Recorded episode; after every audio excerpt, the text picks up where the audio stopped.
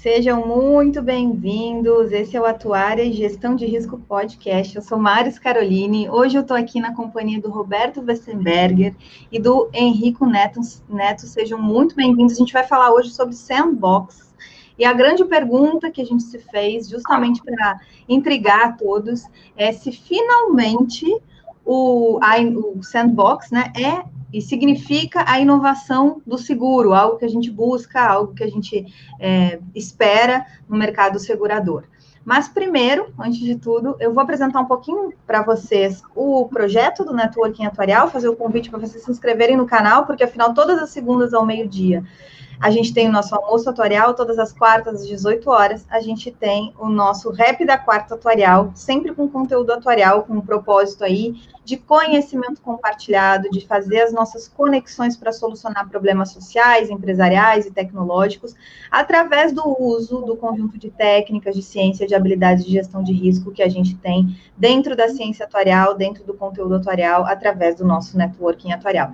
Eu vou colocar nos comentários, algumas pessoas me pediram esse final de semana de novo lá no Instagram sobre certificados dessas palestras online aqui, a gente subiu elas em uma plataforma da Hotmart tem um custo simbólico para vocês é, terem acesso a esse tipo de certificado aqui de palestras. Aqui são quatro conjuntos, um conjunto de quatro palestras de RPPS, outro de entidade fechada de previdência complementar e outro de saúde suplementar, que vocês podem é, conseguir fazer a impressão do certificado. Claro, tem que ir lá, tem que assistir tudo de novo, é no ambiente controlado, então, é, de verdade, para oferir aí um certificado de participação nas lives, tá? E ele é dessa forma, de participação em palestras online. Aqui, convite então especial para vocês aproveitarem mais de 60 vídeos e se inscreverem no canal. Sem mais delongas, vou passar a palavra a Roberto, por favor, te apresenta um pouco para gente.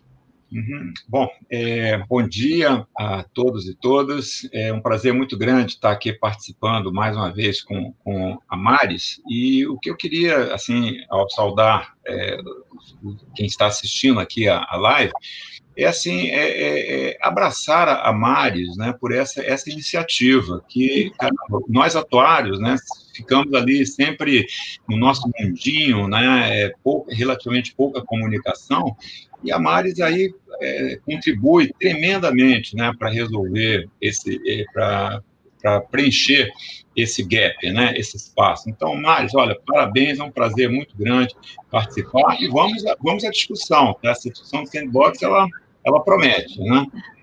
Muito bom. Henrico, te apresenta também, por favor. Olá, pessoal. Muito boa tarde a todos que estão assistindo. Primeiramente, eu gostaria de agradecer a oportunidade de estar aqui discutindo o Roberto, a Maris, que faz excepcional trabalho, como o Roberto comentou, sobre esse assunto sandbox, que é bastante pertinente no mercado de seguros. É, falando um pouco sobre mim, eu sou atuário por formação, tenho uma especialização em estatística e 12 anos de experiência no mercado de seguros. Eu iniciei minha trajetória aqui na cidade de Belo Horizonte, na antiga Minas Brasil Seguradora, no ano de 2002. Na Minas Brasil, eu tive uma passagem na Toque Marino Seguradora, na Icata Seguros e na Ernest Young, momento no qual eu iniciei a fase que eu chamei de empreendedora na minha carreira atuarial, uma corretora de seguros e assessoria, junto com o meu atual sócio, João Paulo Moreira de Mello, temos alguns atuários conosco no time, em meados do ano de 2018, eu iniciei esse segundo projeto, que chamei de um, clube de seguros, onde a gente entrega seguros massificados, programas de assistência, uma maneira digital, não exatamente como o Sandbox propõe, nem como algumas insurtechs é, trouxeram, porque a nossa relação é B2B, não é B2C, mas é mais ou menos nessa linha e o nosso projeto está em desenvolvimento. Então, falar sobre Sandbox, é, junto com o Roberto, com a Maris, é, é, é, realmente uma grande oportunidade. Eu fico feliz de estar fazendo parte aí desse momento da comunidade atuarial discutindo esse tema. Ah, muito obrigada, sejam muito bem-vindos. Sabe que eu gosto de contar essa história que o Roberto, é, ele é um mentor, né, para mim. Eu, eu, brinco que eu não tomo nenhum passo profissional aí sem pelo menos um almoço no Gula Gula lá da, da Lagoa. Às vezes eu já saí de Porto Alegre para conseguir encontrar pessoalmente e dizer, olha, estou pensando em fazer isso, isso, isso e aquilo. Assim foi na entrada do doutorado, assim foi na saída do mestrado também, quando fiz a decisão de ir na UFRJ. Então é um prazer estar aqui de, de, é, dividindo essa live mais uma vez, porque já é mais de uma vez que esteve aqui colaborando, então sou muito agradecida. E Henrico, seja muito bem-vindo. Saiba que aqui a gente está num ambiente colaborativo, quem está nas nas, nos nossos comentários aqui. Se quiser dar a sua percepção, dar a sua experiência, contribuir com as respostas e as provocações que a gente tiver aqui, por favor, utilizem os comentários. O Marcelo já chegou aqui dando boa tarde. Todos os outros que quiserem dar seu boa tarde, seu, as suas boas-vindas, fiquem à vontade no nosso almoço atuarial. Sem mais delongas, então, vamos para o conteúdo. Henrico, é, acho que tô, você conduz e a gente interfere, é isso? Exato. Bora Bom, lá, então. Então, então para falar sobre o sandbox é, como modelo experimental regulatório das insurtechs no Brasil, acho que é válido fazer um overview no tempo passado, é, comentar que a SUSEP começou é, esse processo em 2018, como palavras do próprio Eduardo Fraga, onde visitou o órgão regulador do Reino Unido e teve as primeiras ideias do, do, do Sandbox. Em 2019, em junho, meados de junho, ela abre o processo de comunicação junto com a CVM, Banco Central, e posteriormente abre-se o edital, o primeiro edital com cancelamento por conta da pandemia, o segundo edital já com as pessoas né, participando e possivelmente já selecionando os projetos que nós vamos discutir mais à frente, e esperamos aí agora no ano de, no mês de outubro, né, dia 2 do 10, todos os resultados, entender o quanto o mercado vai ter essa fase disruptiva, uma nova jornada, uma nova experiência do segurado contratando seguro digital, o que a pandemia deu a oportunidade de acelerar esse consumo. Então, a visão geral do nosso trabalho é dizer um pouco sobre o que é o Sandbox, qual é a sua fase no Brasil, se o Sandbox como meio de inovação de seguros de fato acontece, um conceito de um projeto inovador por conta do que a SUSEP estabeleceu no seu edital, os requisitos para participação desse projeto, e a segurança prudencial junto à solvência, que certamente é um ponto que é, incomoda muita gente em relação, vai lançar um produto, vai sumir, porque é experimental e, e pode dar certo, não dá, né, assim, então vamos falar um pouco sobre provisões técnicas, capital, ativos garantidores. Bom, então vamos dar início sobre nosso, nossa visão sobre o conceito de sandbox. É, vou precisar passar mais um, mais. É, o sandbox, ele tem como conceito geral é, a definição de, de, estar no ambiente é, experimental, né, uma caixa de areia experimental para testar novas tecnologias sobre novos produtos ou sobre os mesmos produtos em uma nova experiência. É, o que acontece, por exemplo, é, nessa linha como utilizar de exemplo é o Google, né? Quando a plataforma Google veio no ar, já existiam outras plataformas, mas ela ofereceu uma melhor experiência e isso, de fato, é, tornou o Google o que ele é hoje e todo mundo conhece. Então, o objetivo principal, é, junto ao Sandbox, é que a SUSEP traga para o mercado, convoque né, a, as empresas a inovarem, a trazerem tecnologias para dar acesso a pessoas a seguros massificados, né, seguros de ramos é, estabelecidos no edital, como automóvel, como app, como seguros de dispositivos eletrônicos, né, notebook, celular, sobre bikes e patinetes, seguros de animais domésticos, os pets, né, ou seja, é, é, corrobora para que seguros que hoje, às vezes, não ocorrem é, a massificação ou a dificuldade no acesso, possam passar a ter uma nova jornada de experiência é, do segurado na contratação 100% digital e com as garantias de solvência estabelecidas hoje é, pela SUSEP, que também estão é, estruturadas dentro é, do, do, modelo sandbox. Então, é, o conceito em um fluxo, é, fluxograma de entendimento é, é, o seguinte, é, basicamente a SUSEP estabeleceu o comunicado, abriu o edital, é, e esse edital, depois de aberto, as pessoas se inscreveram, né, ou seja, a inscrição no, no processo, uma vez selecionado, dá acesso à autorização. Uma vez autorizado, iniciado o processo, vamos para o período de teste, ou seja, é, suponhamos um, uma empresa que entra no sandbox para fazer seguro PET, ou seguro celular. Ela passou pela parte de inscrição, se aprovou, foi autorizada, iniciou-se o processo é, de a sua comercialização de seguro digital. Os 36 meses comentado pela SUSEP são os testes, né, ou seja, o período de teste, a qual essa empresa pode, no meio do caminho, pedir autorização permanente para operar, bem como pedir para sair, ou a SUSEP em si é, dizer que ele tem que sair porque não atendeu aos quesitos estabelecidos tanto na circular quanto na resolução, e por fim, passado esse período de teste, vem a conclusão que é a saída, né? Ou permanece como uma empresa autorizada, né, uma seguradora é, daquele ramo específico, ou de fato sai por não ter atingido os quesitos. Então, basicamente, esses são o fluxo do processo da, da fase sandbox no Brasil. Agora, uma pergunta, já aproveitando aqui. Esse processo aí entre inscrição e saída, o que, que a gente teve ou, ou tem de projeção de tempo? 30, 90, 60, 120 dias? Como é que como é que está esse fluxo? Você então, sabe? Eu sei dizer, é, as inscrições ocorreram, é, é, o edital estabelecido no final de junho, que teve como base até 20 de julho para ser escrito, é, ele vai sair com, com, o resultado dele agora, dia 2 de é, esse resultado saído, as seguradoras vão pedir, pedir autorização para operar, né, as empresas, eles fazem montar uma sociedade anônima, pedir autorização para operar, isso vai ocorrer dentro do período de 60 dias, e posteriormente vão iniciar suas operações. Agora, na fase da inscrição, ela ocorreu do período dia 20 do 7 ao dia 19 do 8, agora de 2020, né, ou seja, segundo edital, o edital sai no dia 19 do 6, as inscrições saem no dia 20 do 7, é, indo até o dia 20 do 8. Então, 30 dias ali para as empresas se inscreverem, é, certamente essas empresas se inscreveram já tem algo em né, porque você desenvolveu uma tecnologia, desenvolveu um aplicativo, desenvolver uma plataforma em 30 dias ou em 60 dias, é impossível hoje, apesar de, se houver diversos investimentos é, colocados, pode ser que consiga, mas é, a gente entende que isso passou por um, um, processo de empresas que já estavam preparadas, né?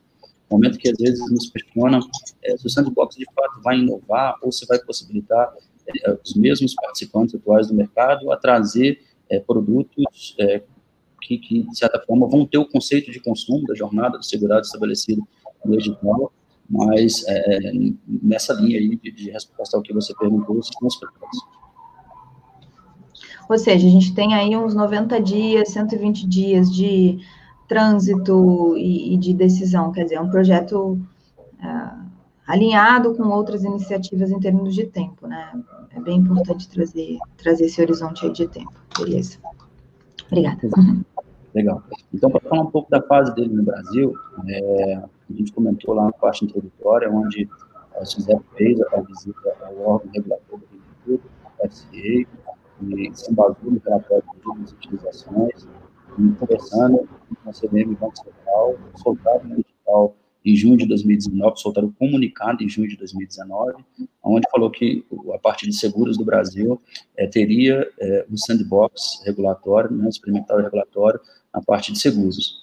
É, é um, interessante abrir aspas aqui nesse momento e falar um pouco sobre o que um dos órgãos lá do Reino Unido soltou sobre sandbox no mundo. É, a gente não trouxe aqui para fins de discussão, é, mas hoje o sandbox já opera em 30 países, segundo esse estudo. 10 países estão em experimento, como é o caso do Brasil, que já soltou o edital, já tem os inscritos, e os 10 países estão se preparando para exatamente fazer o que o Brasil está fazendo junto com esse outro grupo de 10. Né? Um total de 50 países, segundo esse relatório menciona, já tem, é, é, vamos dizer assim, visão do sandbox e, e o Brasil está numa fase em que pode se comparar com países que também têm esse mesmo entendimento de que o sandbox é uma maneira inovadora de trazer é, é uma maneira, é, uma jornada nova, né, disruptiva do segurado consumir seguros massificados, que hoje talvez é, é realizado nos modelos tradicionais e que, de certa forma, é, se atingir o objetivo, beneficiará com menores custos, com maiores agilidades, né? Bom, então, em, no, em meados de 1 do 10, né, ou seja, outubro de 2019, a abertura da consulta pública é realizada, é, um primeiro edital saindo ali no final de março, mas sendo cancelado exatamente nesse meados de 25, 27 de março de 2020, devido à pandemia, e volta então a SUSEP a reabrir no dia 19 do 6, para as inscrições eh, serem realizadas do dia 20 do 7 ao dia 28. Exatamente. Você poderia até passar o slide, Mário, para a gente? É que exatamente o próximo slide. Ele vai falar: dia 20 do 7 sai o edital, ou seja, 19 do 6 ela reabre, dia 20 do 7, 30 dias depois, é aberto o edital para o início das inscrições. A, essas inscrições terminaram no dia 19 do 8, onde ela ter recebido N projetos. Esses projetos vão ter as suas publicações da aprovação agora, na semana que vem, no dia 2 do 10.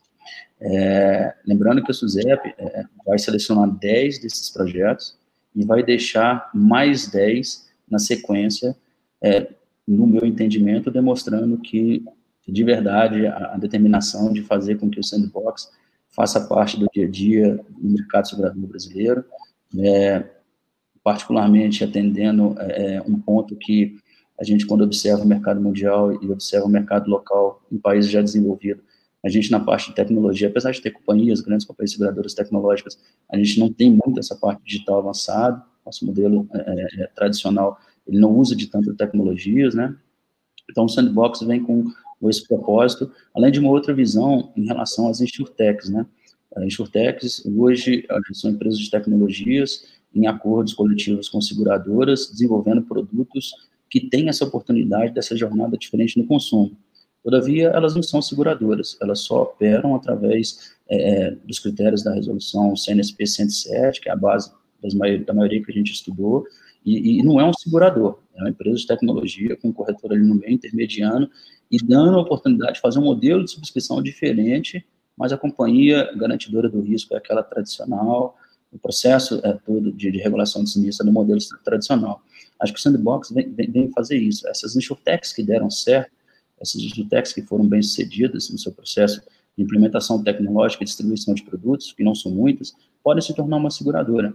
Uma seguradora em fase experimental durante três anos, como o edital estabelece, e, e de certa forma, isso é, eu acho que corrobora para possíveis novos entrantes, né? Apesar de, de, de entender que não seja algo é, massivo ainda, né, a vontade de desenvolvimento dessas tecnologias aqui no Brasil abre para esse pleito.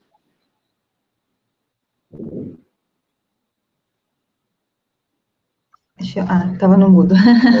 Roberto, você quer comentar um pouquinho desse, desse é, histórico aí, de, de tempo e tudo mais? Porque uma coisa que eu já pergunto agora, eu sei que a gente pode discutir mais adiante sobre concorrência, mas uma coisa que eu pergunto agora é se é, a gente visa, assim, aumentar a concorrência e tudo mais, 10 projetos são, parecem ser suficientes para o Brasil, para a gente já ter um, um, aumento aí de concorrência, se fosse o caso? Bom, vamos lá. Em relação ao, ao prazo, é, a gente tem que entender aí, no, na própria, no próprio slide que o Henrique passou, é, houve aí um interregno devido à pandemia. Tá? Se não, se fosse pela pandemia, projeto original da SUSEP era assim, ela, dava pouquíssimo tempo para as empresas assim, se candidatarem e submeterem os seus projetos. E eu me lembro que uma coisa que ela exigia é que a, a, o, o, produto, a ideia, já deveria estar testada. Ou seja, ela, ela na verdade estava abrindo lá o sandbox, né, o parque infantil, digamos né? Ela estava abrindo o parque, mas assim, para soluções que já está, estivessem implementadas, já tivessem passado pelo crivo da viabilidade prática. Então, por isso ela colocou prazos muito curtos, porque ela imaginava que o cara já tivesse a solução, estava tentando entrar no mercado e não conseguia por questão regulatória, e ela então criava ali um parque de versões para facilitar a entrada. Então, sobre tempo, eu acho que dentro dessa perspectiva estava razoável. Agora, se você analisar uma outra perspectiva de concorrência que você que você citou, é, Maris, é, isso prejudicou, porque na realidade, se ela já abre o sandbox para soluções já existentes, ela está praticamente só facilitando, é quase que uma, uma, um facilitador, digamos assim, burocrático, regulatório, né? É só para acelerar coisas, ou então para exigir que a, a seguradora é, coloque menos capital.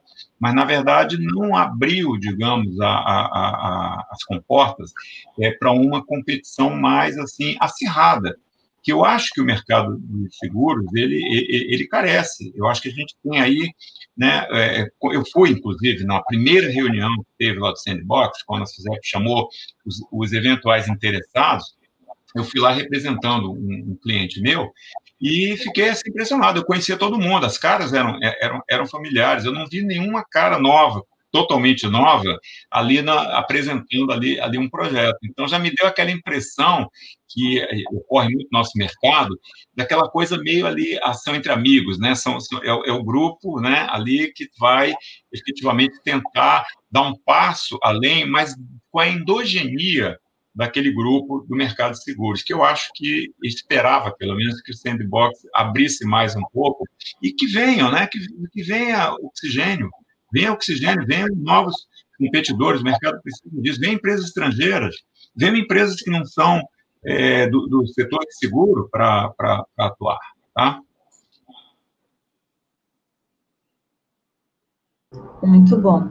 Esse agora tocaste num assunto interessantíssimo que é a questão de entrada de empresas internacionais, né, multinacionais aqui no, no nosso meio. E a gente teve experiência aí, digamos, recente da abertura do mercado de resseguro no Brasil, de forma que agora a gente pelo menos tem uh, essa experiência, né? Talvez há mais tempos atrás a gente estaria assim, ah, mas a gente não sabe como é que vai ser, o que, vai acontecer, quais, quais são os problemas. Então, bem importante trazer essa possibilidade aí de entrada de outros formatos e trazer a experiência que a gente já tem, que hoje a gente tem mais resseguradores no Brasil, né, somando os locais admitidos e os eventuais, do que a gente tem de seguradores hoje no Brasil. O nosso número de resseguradores é maior se eu somar todo mundo. Mas vamos lá, pensando agora em inovação, né, Henrico? Está contigo. Exato, é. Pegando o gancho no que o Roberto falou, é, eu, eu, eu, começo a entender que se esse sandbox nessa primeira fase for bem sucedida, eu acho que o princípio é aprender, executar e aprender, é, pode ser que a gente venha, é, quem sabe, torcer para que na, na, próxima rodada o Roberto esteja assessorando alguém e que quando chegar nessa turma lá, chegou, pô, essa cara é nova, essa cara é nova, essa cara é nova, começou a acontecer, né, começou a ficar disruptivo, começou a possibilitar acessos é, a pessoas que, que são de tecnologia. Eu acho que, que o X da questão é se você é, coloca um, um, pilar de dois sócios, um técnico e um digital, um, um tecnológico, e eles têm um pequeno capital, que, que não é valor expressivo, podem criar o seguro para o pet, podem criar o seguro para o celular, para o notebook, é, para bike. E a bike já hoje já está bastante é, difundida entre os grupos seguradores tradicionais, é, mas vamos falar, por exemplo, é, do seguro é, de, de, assistência a bens diversos, né? assistência linha branca, vou criar um, uma linha de,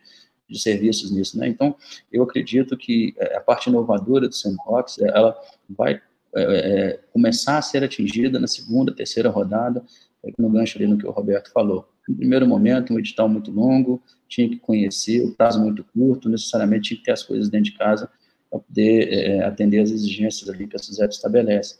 Mas no segundo momento, já com projetos pivotando as coisas acontecendo, é, eu creio que talvez a SUSEP pode abrir também os ramos de produtos, né, que, que ainda existe alguns que, na minha humilde opinião, eu creio que encaixariam. Então, o Sandbox, ele vem com esse contexto, é como comentado em relação ao relatório lá do, FCA, é, o mundo já está usando, o mundo já está digital, é, é, principalmente nos países desenvolvidos, e você, você, se você faz uma breve pesquisa é, na internet, você começa a ver, é, você começa a ver a contratação digital, você consegue contratar seguros em outros países, estando aqui, é, e efetivar, normalmente como se você estivesse lá, né? Acho que nós estamos precisando é, partir para isso, né? Modelos de subscrições mais simplistas, 100% digital, e, de fato, atendendo os requisitos do SUSEP em relação à solvência e prudência, é, é, capital prudencial, para não ter problemas de, de, de, liquidez. Bom, mas a ideia básica em relação aos principais objetivos é, é na informação do que se diz respeito ao projeto inovador, ao produto inovador, é, levando através da tecnologia, a gente vai falar de, de, atender os objetivos de competição e expansão, democratizar acesso a produtos. A gente falou, por exemplo, é, tenta comprar um seguro de, de, pet hoje, você consegue comprar uma assistência em algumas companhias, mas tenta é, comprar uma cobertura para a morte do animalzinho, por exemplo. É, são coberturas que hoje não existem e que foram é, é, é abertas ali pelo sandbox, né? Então, vai democratizar o acesso a isso. O desenvolvimento de novos produtos, eu creio, mas também creio numa segunda etapa. Eu acho que ainda a gente não consegue, talvez um seguro para notebook poderia ser uma, uma, uma inovação, um seguro uh, para bens, uh, assistência a bens poderia ser outro, mas no contexto geral, eu creio que o que entrou necessariamente já tem no modelo tradicional de seguro, só que vendido um a um, através do corretor intermediano, né? Então, esse seria o ponto. E a maior facilidade de acesso aos produtos, é, eu acredito também que numa segunda fase a gente vai chegar, é uma companhia que foi autorizada a operar o seguro do PET, por exemplo, é, vai pedir autorizações para outros produtos, né? Assim, e ela entrando em outros produtos, ela criando esse, esses caminhos disruptivos, certamente, é, acho que todo o mercado ganha uma possível escala, mas aí, a, a longo prazo, médio prazo, não vou dizer longo prazo, a médio prazo, o curto prazo, na minha opinião, essa é uma opinião própria, é, eu creio que vai acontecer a abertura das plataformas. Elas vão existir, vão começar a pivotar. Agora, elas vão amadurecer com aprender, executar e aprender, então um, dois, três anos, para depois uma segunda rodada, e aí elas é, recebendo novos entrantes, novos concorrentes deles mesmos, vai acelerar, sim, é, na, minha, na minha humilde opinião, é, vamos fazer assim, a democratização né, do produto. Cair o preço, vai ser mais fácil de contratar, então mais gente que não tinha acesso vai poder ter acesso ali na palma da mão e, e fazendo a coisa acontecer. Então, é, esses são os pilares básicos, né, é, os principais objetivos, é a competição, a democratização, o desenvolvimento dos produtos e a maior facilidade na utilização de plataforma é, do sandbox. Isso é, lá fora já está funcionando, como disse, tem 30 países já executando, em uma pesquisa é, mais profunda você consegue ver isso na própria internet, e, e a ideia aí agora, né, nesse gráfico, é desenvolver o, o que, que eles chamaram, né, o que a SUSEP chamou de conceito de projeto inovador. O que, que o projeto precisa ser, é, é acontecer para inovador, né? É, se você é, parar para refletir na parte de seguro de automóvel, é muito difícil inovar, né? É, se você, é, recentemente teve a ThinkSeg que, que trouxe aquele conceito de, de, de, de, seguro por uso, que já é comumente é, usado lá fora, mas que no Brasil não tinha, né? Então a pandemia acelerou a, a venda deles, porque os carros estavam parados em casa, não faria sentido contratar um seguro anual. Contrapartida, as companhias agora até reduziram o prêmio, eu tenho acompanhado, a gente estuda um pouco sobre isso, as companhias é, reduziram muito seus prêmios de seguro em relação aos que vinham sendo praticados. Isso foi, é, demonstra, por exemplo, é o que uma coisa interfere na outra, né? É, a inovação traz essas oportunidades. Então, o Zé colocou aqui os seis pilares, né?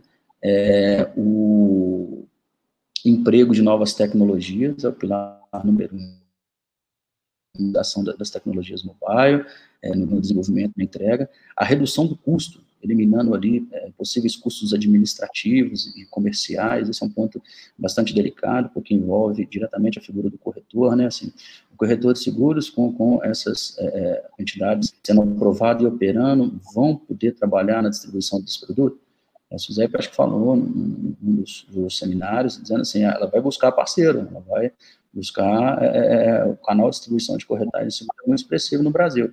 E, e aí é, entende-se que essas empresas poderiam fazer parceria, mas para você reduzir o custo, impacta diretamente no, custo comercial da, da, comissão do corretor. A experiência é, dos sócios, né, ou seja, em relação àquilo que a gente falou, uma, uma, uma um, um, rapaz de TI com, com, com uma pessoa é, mais madura de mercado, no aspecto técnico, constrói um produto, esse produto ele é comercializado digitalmente e, posteriormente, a massificação já experimentada, eles vão pedir autorização via box para virarem uma seguradora, né? A contratação e cancelamento simplificado, ou seja, você ter acesso é, a cancelar na sua mão, a esse mesmo que era, já cancelo, e eu vou contratar mês que vem de novo, eu já vou o contrato, ou seja, um, um, um, menuzinho ali de, de liga e desliga, né, como se fosse o, o que a ThinkSec promoveu no automóvel, passa a ser é, é um ponto específico, a criação de novos produtos, esse de fato passa a ser, é, dentro dos que a SUSEP estabeleceu, é, pilar mais desafiador, criar novos produtos, de fato, é, é, você pode, na minha visão, mudar a experiência, a jornada do segurado na contratação, mas o produto fim é o mesmo, né? A garantia do bem se trata mesmo. Esse a gente entende como produto mais, né, o processo, a fase mais desafiadora, e o item 6, produto e ou serviço, né? Com a palavra serviço ali escalável, é, é, é um outro ponto-chave também, porque a massificação garante o, estabelecimento dos resultados, né, na, na teoria dos grandes números, os resultados passam a ser é, necessariamente, é, é, vamos dizer assim,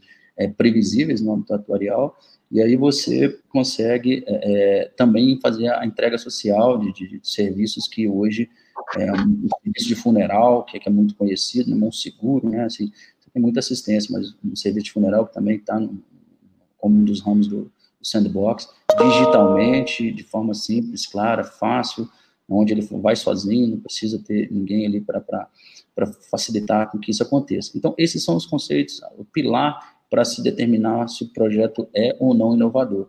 E, e, e falas aí até do, do, Leonardo Brasil, da, parte de tecnologia da SUSEP, é, demonstrou que, que, por mais que você não atinja todo esse pilar, se você é, estabelece uma jornada nova do, segurado, uma experiência nova na contratação, você já encaixa, né?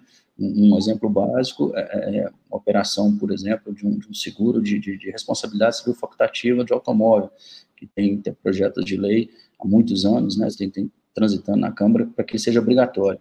É, se você possibilita a pessoas que não tinham acesso a seguro, teve mais velhos, de 20, 25 anos ali, um acesso ao seguro de terceiro, de uma forma digital, a um prêmio é, é, mais barato né, e mensal, você consegue atingir todos os quesitos. Muda-se a experiência, contratado em celular, é de fato menos custoso, e entrega a cobertura securitária como de fato é a base é, da operação como um todo.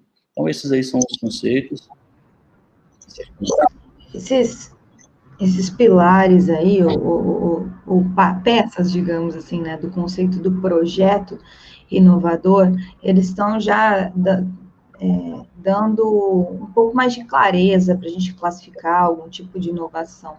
Agora, de uma forma geral, a inovação ela pode ser uh, conceituada ou classificada. Eu vou simplificar aqui, né, de duas formas. Uma forma mais uma inovação hard, que traria algum tipo de disrupção, ou uma inovação mais soft, que traria um, um melhoramento, né? Que nem o, o, exemplo aí que tu trouxeste do seguro de carro, da inovação, onde eu trago só um, um, o adendo de um botão de liga e desliga, o pay per use, né? É, a gente poderia classificar aí como uma, uma, uma, inovação soft, e uma hard é quando eu consigo, por exemplo, quando surgiram, começaram a, é, a surgir os planos de saúde para PET, seguro contra a morte para PET, que aí é algo que não existia, mesmo que fosse tenha sido feito um melhoramento num outro produto, né? A gente sempre vai ter evoluções de melhoramento, mas é algo que não existia por uma demanda é, que estava absolutamente é, reprimida e tudo mais, então a gente tem uma disrupção, um mercado novo.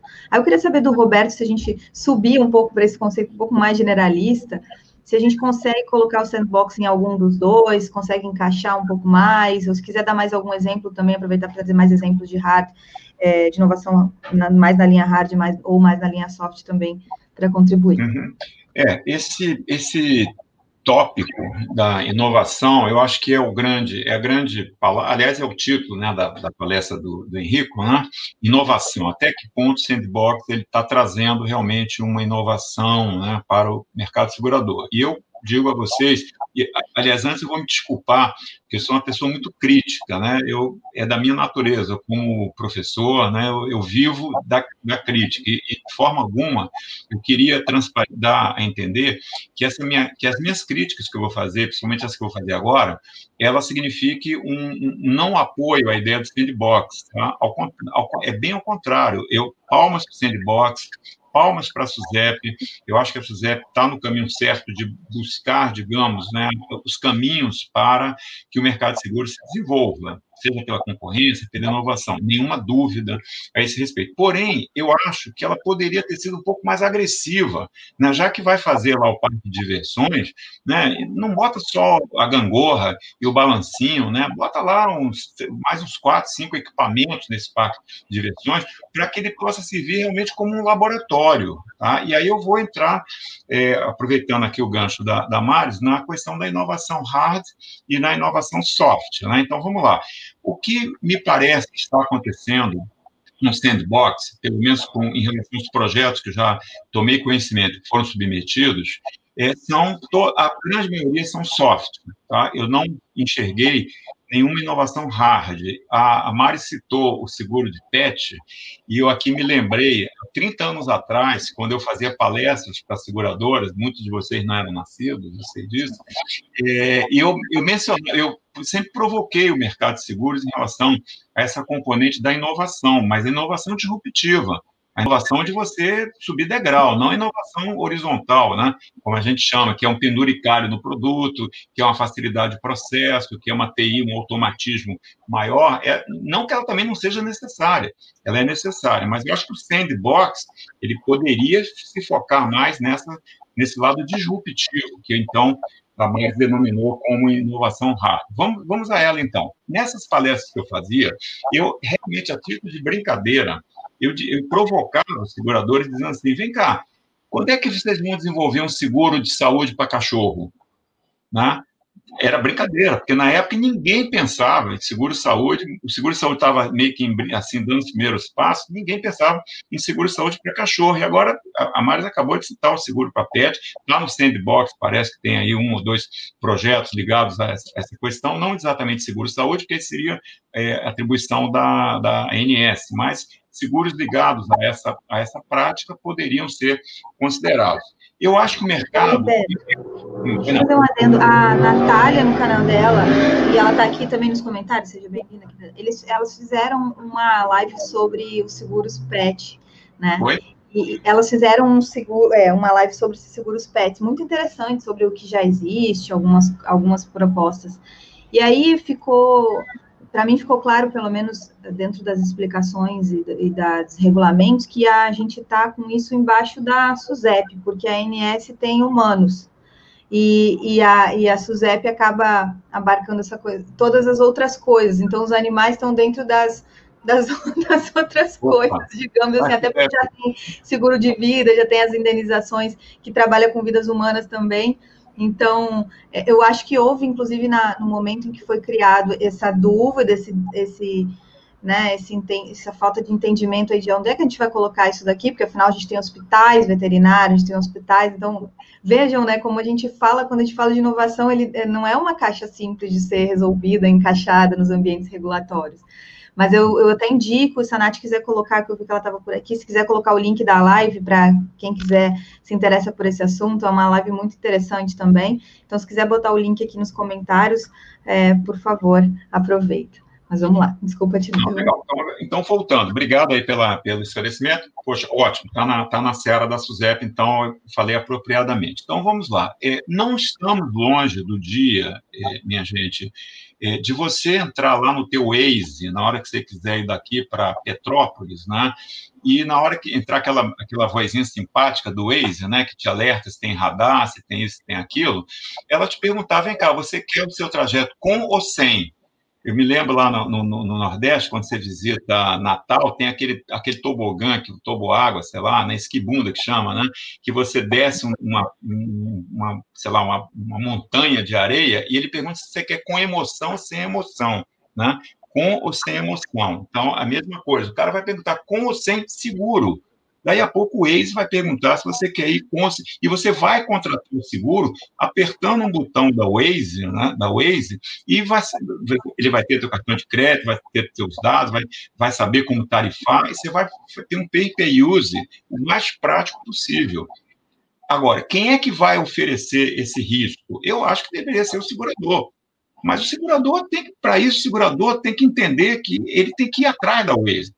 Não é esperar o Waze lançar ou vir perguntar ao segurador o que, que ele acha. Essa, a inovação disruptiva, ela é proativa. Não existe disrupção é, inova, inovação disruptiva e você aguardando a inovação chegar no seu colo. Não, eu não, não, não vi isso na minha, na minha vida profissional. Tá? Então, é disso que eu estou falando. O Sandbox poderia ter sido uma oportunidade para você começar a pensar em inovações nesse patamar, ao invés de meros penduricários. Eu vou citar algumas ideias, isso da época, inclusive da SUSEP, quando eu trabalhei na SUSEP, é que nós tentamos criar o, o, não sei se foi uma boa ideia ou não, acho que não tão boa assim, o laboratório de produtos. Na SUSEP a gente criou a ideia do laboratório de produtos exatamente para que o órgão regulador ele, ele, ele sugerisse ideias de produtos aonde existisse a necessidade do consumidor.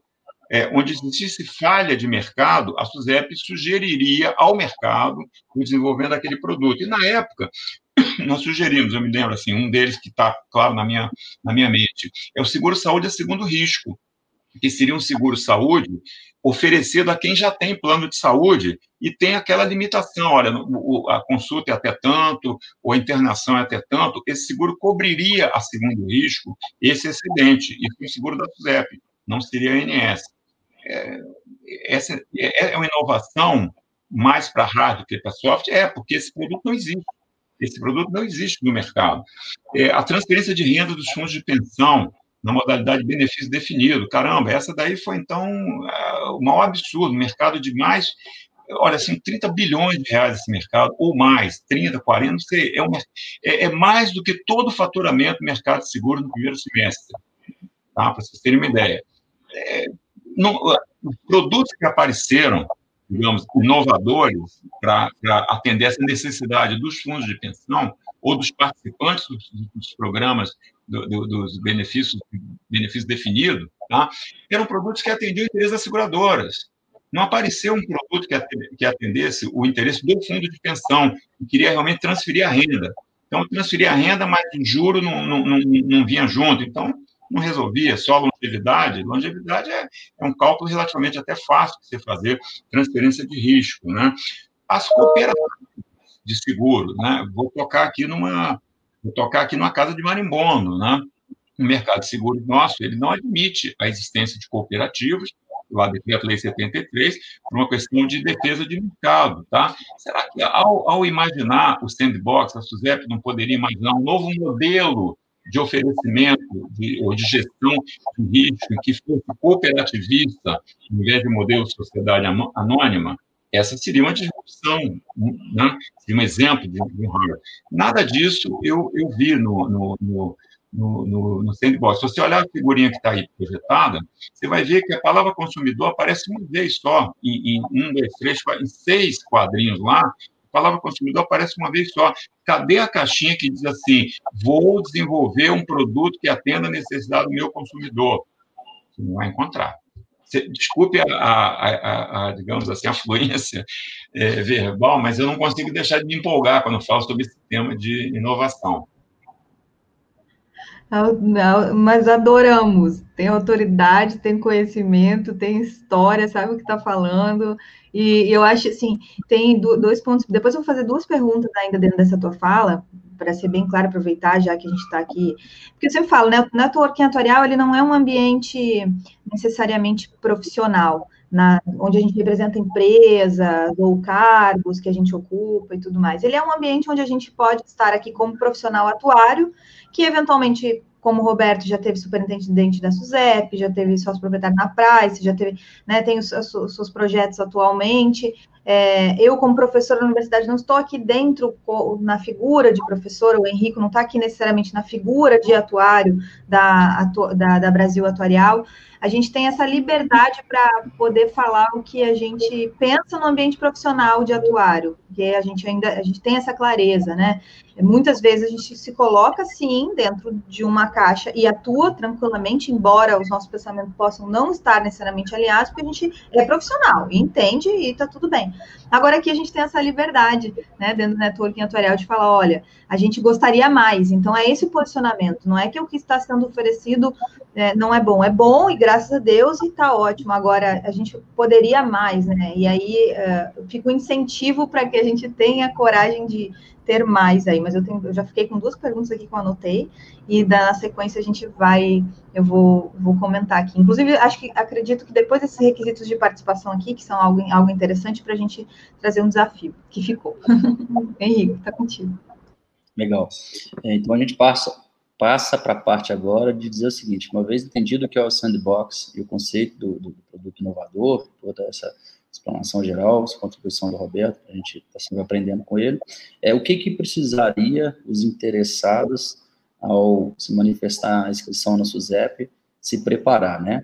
Eu vou pedir, Mário, se você passar para o próximo slide, que a gente constrói é os seis pilares, né? Ou seja, isso é um summary daquilo que está descrito tanto na resolução, quanto na circular, quanto no edital. Né? O projeto ser inovador, utilizar de meios remotos, tecnologias novas, né? Assim, até acompanhei uma fala também do Leonardo Brasil, mais uma, Suzep, agora tudo, todo tipo de assunto tem tecnologia no meio, né? Ou seja, está é, tá se tornando digital. É, produtos aptos, né? Aquilo que, que, o Roberto também comentou, é, por isso o curto prazo nesse primeiro lançamento, possivelmente nessa primeira rodada de sandbox, a gente talvez não tenha novos empresários entrantes, e sim figuras do mercado que enxergaram ali uma oportunidade de trazer uma coisa nova, fazer de um jeito diferente, mas na segunda rodada eu imagino que é, com produto já maduro, né, pivotado, e as coisas vão. Desenvolver um plano de negócios, né, é, onde você entrega ali também nota técnica, e condição geral do produto, e, e, fazer as análises de risco, né, por exemplo, a parte que, que incomodou muito, e, e eu acompanhei também algumas é, palestras sobre sandbox, no primeiro momento o corretor se incomodou e sempre questionava, mas esse produto aí vai lançar e a empresa não passa no, no processo e ela é desligada. Então, você tem lá uma carteira de mil clientes e que o produto vai é, sumir. Esse produto que vai sumir, quem vai assumir isso aí? Como é que vai ficar isso, né? Então, a, a SUSEP demonstrou que, que todos os quesitos, quatro quesitos, é, aplicado ao mercado de seguros, um comentário bem interessante foi que o sandbox não é legal, o sandbox é regulatório. E, e, ele sendo regulatório, ele segue os mesmos preceitos das companhias de seguros, só que com normas mais brandas para o processo acelerar, para as insurtechs chegarem e se transformarem em seguradora e a coisa acontecer. Então, esses são seis pilares base é, do que diz respeito aí a, a, ao requisito, né, para pedir autorização. Acho que o Roberto comentou que participou de um, de um processo de, de, de, né, de um entrante. É, eu tive é, algumas reuniões com algumas pessoas que estavam querendo, mas a conclusão nas reuniões que a gente teve foi exatamente isso. Não é possível desenvolver tecnologia do dia 19 do 6 ao dia 2 do 10, a ponto de testar, massificar e estar tá pronto para pivotar. É, ficar com a segunda rodada observando as arestas, né? observando aquilo que sobrou de espaço, 10 foram para esse lado, sobrou um espacinho aqui, agora tem dois anos e dois anos de, de tempo para desenvolver tecnologia, precificação e atender aos, aos quesitos aí estabelecidos. É, e aí sim a gente acredita que é, o sandbox vai trazer novas e novas, novas companhias de seguro, podemos chegar é, é próximo, quem sabe, né, assim, é, pelo menos em linha, ao, mercado americano, mais de mil seguradoras, né, hoje são um pouco mais de 100 aqui no Brasil, no modelo tradicional, complexo montar uma companhia de seguros, atender os quesitos da resolução 66, capital e etc. Você restringe muito, né? E o sandbox, eu acho que com, com essa parte digital e os menores é, níveis de capitais necessários, vai possibilitar isso. Então, esses são os quesitos estabelecidos tanto na circular quanto na resolução quanto no edital, e a gente fez um summary para compartilhar aqui na apresentação. Então, a, a o equacionamento, é, o capital mínimo requerido, ele é um capital é, é, é que você vê se, se o capital base é de um milhão de reais para entrar no, no, projeto, quando você começa a subscrever risco e começa a recalcular esses riscos subscritos, a necessidade de capital, é, você vai chegar num momento em que você ou compõe os um milhão, que é o capital base, ou compõe o capital de risco desde que ele seja maior que um milhão. O SUSEP estabeleceu dois modelos, esse é o modelo simplório, é o modelo mais fácil de calcular, onde não precisa ser um especialista em, em atuar em estatística, né, para discutir aqueles modelos a fundo, eu particularmente, eu gosto bastante, acho que a Atuária, é, ela fez bastante pelo mercado de seguros, quando você faz uma evolução, desde quando a SUSEP, é, quando instaurou-se né, o Sistema Nacional de Seguros Privados, em 66 até agora, é, eu acho que o Roberto vai poder falar mais disso do que a gente. Antigamente, os corretores chegavam para vender seguro com uma tabela, né? Assim, então, não tinha a é, questão de, de capital de, de, de, risco, não tinha avaliação autorial, não tinha perfil. É, depois, o negócio foi performando, os, os, os, computadores foram possibilitando, principalmente Excel e diversos softwares estatísticos, possibilitando implementar conceitos atoriais, o GLM, né, e vários outros modelos de precificação, a ponto que é, as companhias, grandes grupos seguradores, utilizam de robustas metodologias atuariais para precificar. O sandbox, ele simplifica, é, por exemplo, na parte de provisionamento técnico, vamos passar no próximo slide, é, você vê que você tem quatro provisões e que elas são sim, é, muito simplesmente calculadas, que são as provisões de PPNG, PSL, BNR e PVR. É, basicamente, para você é, estar solvente ou estar com capital prudencial é, é para atender os requisitos da SUSEP, você fala com o seu IBNR, é 20% da sua PSL. Então, qualquer um sabe calcular. A PSL é o somatório dos sinistros ocorridos e avisados, já atualizados na database de cálculo. Então, você não tem nada a um triângulo de Hanoff, vou agrupar por trimestre, vou fazer semestral, vou fazer um triângulo de 10 anos.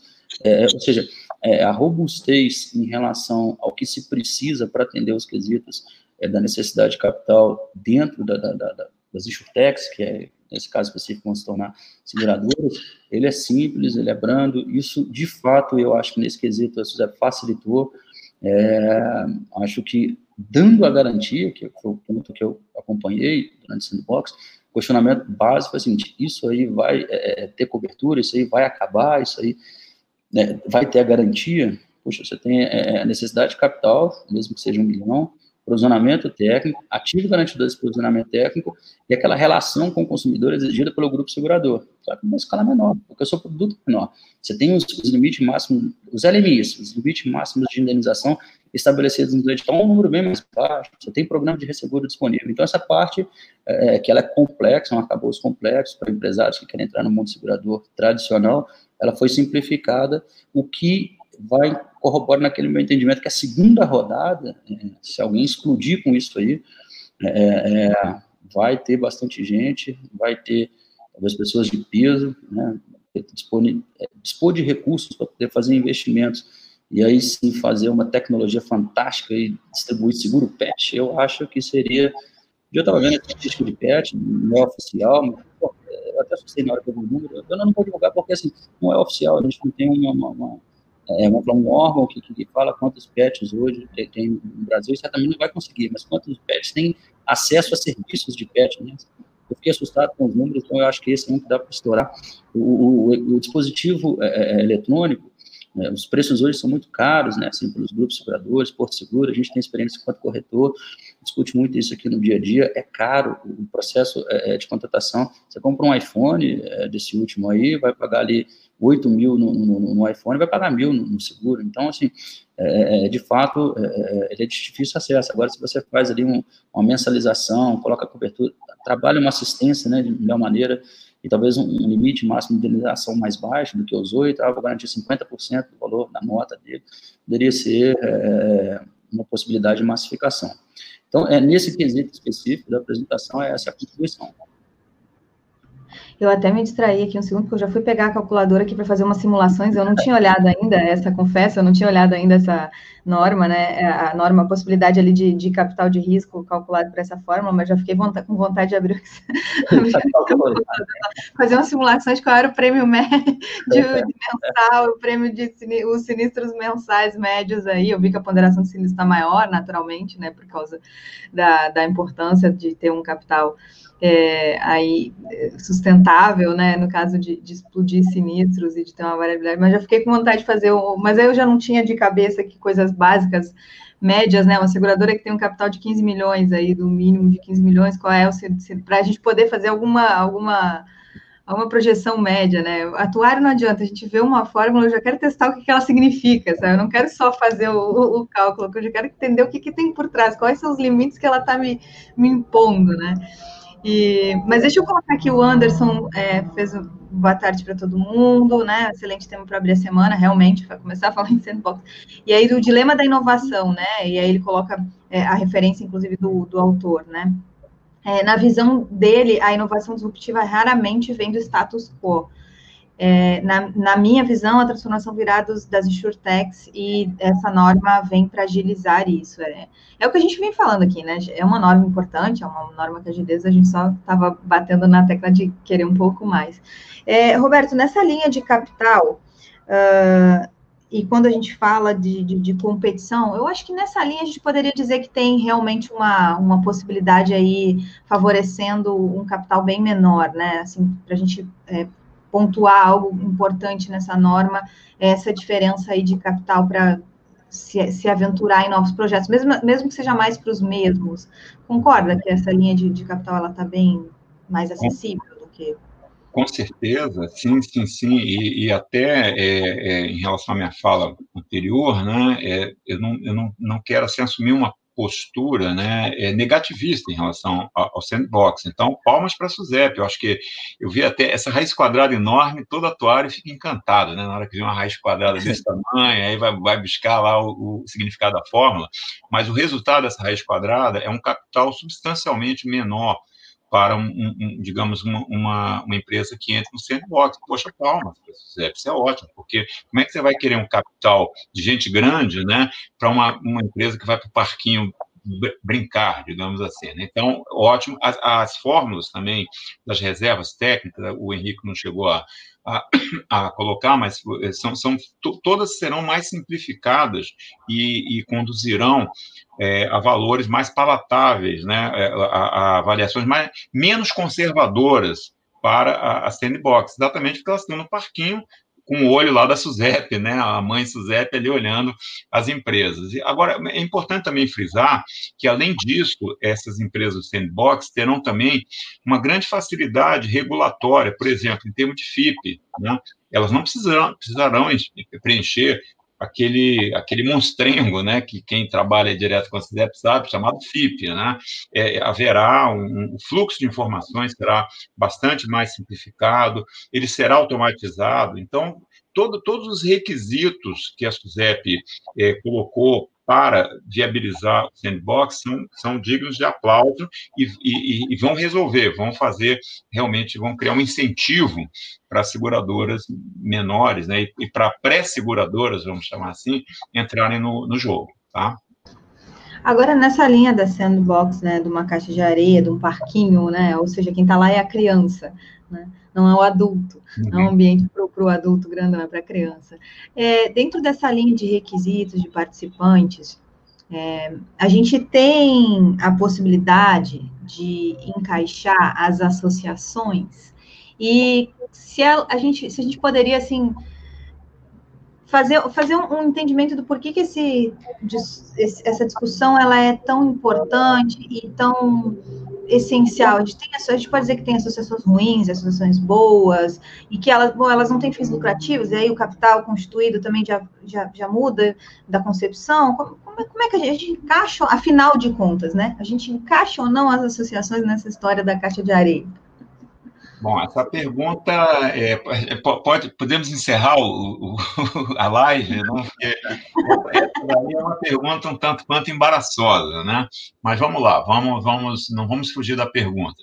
É, eu, quando estive na SUSEP como superintendente, e, e isso não é novidade nenhuma para o mercado, eu fui um defensor é, do estabelecimento do, das cooperativas, como, como, digamos, como parte da família, é, assim, em, em, competição mesmo com as seguradoras, né?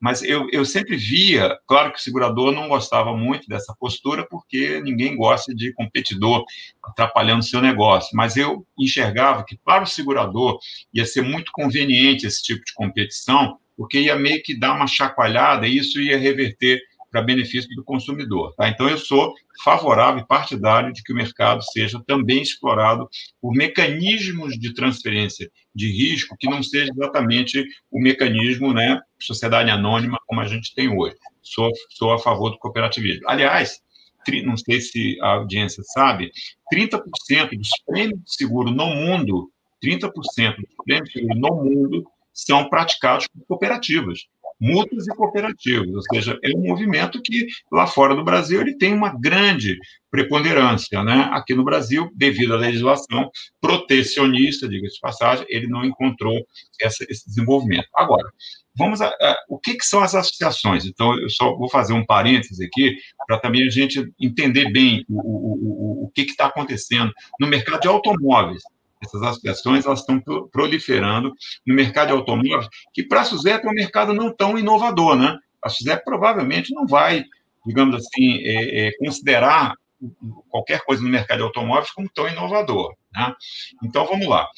É, existe um negócio em economia chamado assim, se você tem um gap de mercado, alguma força econômica, né, ela vai buscar o preenchimento daquele gap inclusive com mecanismos ilegais. Tá? Aí a gente cansa de ver. Vamos para o mundo prático, né? vamos sair daquele mundo teórico, da economia teórica, das 14 matrizes teóricas, vamos para a economia prática. Se tiver, é, eu me lembro, logo que eu comecei na área de seguro, é, trabalhando em seguradora, é, você era obrigado a praticar um prêmio tarifário ditado pelo IRB. Só que esse prêmio era absurdo. Então, na hora que você ia negociar com o mercado prático, você tinha que dar descontos fora da tarifa, ou seja, você tinha é, é quase que um convite para a seguradora na época, né? Ela ela ela infringia a legislação para viabilizar a entrega de um produto a um valor mais razoável ao seu consumidor. O que, que acontece no mercado de automóveis? Existem segmentos no mercado de automóveis que o segurador não quer. Claramente ele não quer. Então, caminhões, é, determinados tipos de ônibus, carro mais velho, táxi, moto, o mercado não quer esse, esse risco. E aí, o que, que acontece? As pessoas que têm esses veículos, elas buscam começaram a buscar mecanismos que pudessem é, é, é, é, bancar, digamos assim, né? ou transferir esse risco. E aí surgiram as associações. Só que as associações tentando fazer o papel do que seria uma cooperativa. Ou seja, começou mal o negócio. Como a coisa começou mal, o que, que aconteceu? Estabeleceram-se associações verdadeiras bandidas, verdadeiras falcatruas contra o consumidor, e esse tipo de associação, a minha opinião é fogo nelas, é Ministério Público, denúncia, prende, né? Por quê? Porque são, são entidades que ilegalmente estão é, é, buscando a prática securitária sem estar é, credenciada, sem estar habilitada para essa finalidade. Tá? E, normalmente, essas associações, é, é, vamos dizer assim, é, o nível de criminalidade é enorme. Porém, existem outros tipos de associação que floresceram no mercado. Por exemplo, associações de caminhoneiros, pessoas físicas, lá de Goiás, por exemplo. Os caras não conseguiam fazer o seguro na seguradora, porque a seguradora não queria fazer o seguro daquele caminhão. O que, que eles fizeram? Eles se reuniram, fizeram uma, uma ação entre amigos, que inclusive é permitida por lei, tá? Não, é um seguro, eles fizeram o que a gente chamaria, desculpe a gíria, uma rachucha do risco, né? Junta 10, 20, 30 caminhoneiros, a gente vamos rachar aqui, ó. Quem tiver prejuízo, o grupo aqui paga. Essas associações que se constituíram de forma legal, tá? começaram a ocupar esse espaço que o segurador não quer. Ou seja, é uma competição, não é uma competição predatória para o segurador. Só que, como a legislação não permite, né, você tem aí o órgão regulador meio que é, é, é, punindo essas associações que a gente então passou a chamar do bem, né, associações do bem e associações do mal, né? O órgão regulador começou a, punir as associações, entre aspas, do bem, inclusive algumas legalizadas, né? E eu me lembro, na SUSEP, de eu, ter, de eu responder ações, é, é, digamos assim, é, contra essa atitude punitiva da SUSEP. Olha, você está punindo quem você não pode punir, tanto é que houve um recuo. Bom, a minha, a sua, desculpe, a, é longa a, resposta, por quê? Porque a pergunta é complexa, né? E é uma pergunta que mexe uma grande controvérsia no, no mercado de seguros. O, o, a associação, ela não pode participar do sandbox, tá? Por quê? Porque o sandbox é só para a seguradora estabelecida. Uma associação não é uma seguradora, então não pode ir para o para o parquinho infantil. No que eu, eu achei, talvez, que a SUSEP pudesse, dentro daquele negócio da inovação disruptiva, dentro da, da falta de timidez para você abrir, digamos, a, a, um processo de inovação e de concorrência, eu acho, por que não? Porque não, não, não poderia também se criar um mecanismo em que algumas associações que, que, que estivessem praticando o, o associativismo de forma legal não pudessem também participar, como uma espécie até de um laboratório, para ver se a coisa daria certo e poderia se estabelecer o cooperativismo no Brasil. Isso, infelizmente, não aconteceu. Passo a palavra para o Henrico, que acha, inclusive, até é, é, trabalha, inclusive, muito mais nessa matéria do que eu. Legal, obrigado pela contribuição. Eu, eu, eu gosto de falar, antes de, quando a gente entra no associativismo, é, nessa parte das cooperativas como um todo, é de voltar um pouco no tempo, é, voltar antes de 1966, quando não existia o Sistema Nacional de Seguros, né? A gente já tinha o IRB, existia um decreto-lei à época, verdade tudo começou no Código Civil de 1916, a definição do seguro mútuo, né? É, como um todo, o seguro mútuo tinha como objetivo as pessoas serem garantidas e garantidoras de um prejuízo de um grupo restrito a qual ela fazia parte. Então, você não transferia o risco para um segurador e pagava o preço dessa assunção da transferência. Aí você participava ali, hora você cotizava pagando mais, hora cotizava pagando menos, e o negócio ia flutuando assim, sem, sem, sem níveis é, de controle. Necessariamente a ausência de controles atuariais, conforme até a bibliografia que tem disponível aí mostra, não tinha controle atuarial, o negócio não deu certo. Só que aí, antes de nascer o, o Sistema Nacional de Seguros Privados, em 1940, o Decreto-Lei 2063, eu tive até a oportunidade de, de, de vasculhar um pouco ali, os artigos 14 a 33, definiram o seguro mútuo e começaram a enxergar a necessidade de capital. Na época, é, um fundo inicial era, não poderia ser inferior a mil contos de réis, é, e teria que ter 500 sócios fundadores, né? Então, suponhamos que nós vamos fazer aqui agora é, um, uma entidade onde nós vamos defender causas atuariais. Exemplo básico, o erro atuarial, suponhamos que a gente tivesse impacto né, nessa, no exercício da profissão em relação à insolvência de seguradora. E aí, em vez de um seguro RC profissional, a gente teria uma mútua ali que distribuiria os prejuízos dessa despesa. É, o Decreto-Lei 2043, de 1940, ele estabeleceu isso. Mesmo necessitando capital para fundar, tendo caixa, também não foi, é, não foram felizes as cooperativas e associações de seguro mutualista no aspecto econômico da coisa, né? Ficaram, é, houveram casos de insolvência e, e hoje né, os materiais disponíveis que tem no mercado sobre isso, demonstram que a ausência de controles atuariais, onde a gente chega uma parte muito interessante da nossa área, é, não, não fez com que elas fossem possíveis. Então, em 1966, o Sistema Nacional de Seguros Privados é instaurado, já existia o IBE, cria a SUSEP, e agora essas, essas mútuas, seguras, essas seguradoras mútuas, é, que, que hoje, como você disse, representa 30% do prêmio, e ainda enquanto é, não só como superintendente da SUSEP, mas como enquanto pesquisador, tenho certeza que quando você apurou isso, é, é você deve ter olhado muito para a região europeia ali, né, o Reino Unido especificamente, é o trabalho de, de, uma, de uma da Equimif como um todo, né, é, mensurando e trazendo esses números, é, é demonstram que é, no mundo funciona. E aí a gente vai aqui para nossa região aqui, vamos falar de América do Sul. Você olha para o Uruguai, tem regulamentação própria. Você olha para a Argentina, tem regulamentação própria. Você olha para o Chile, tem regulamentação própria. E tem uma massa segurada é, desses riscos que você comentou já, que não tem aceitação no mercado de seguros.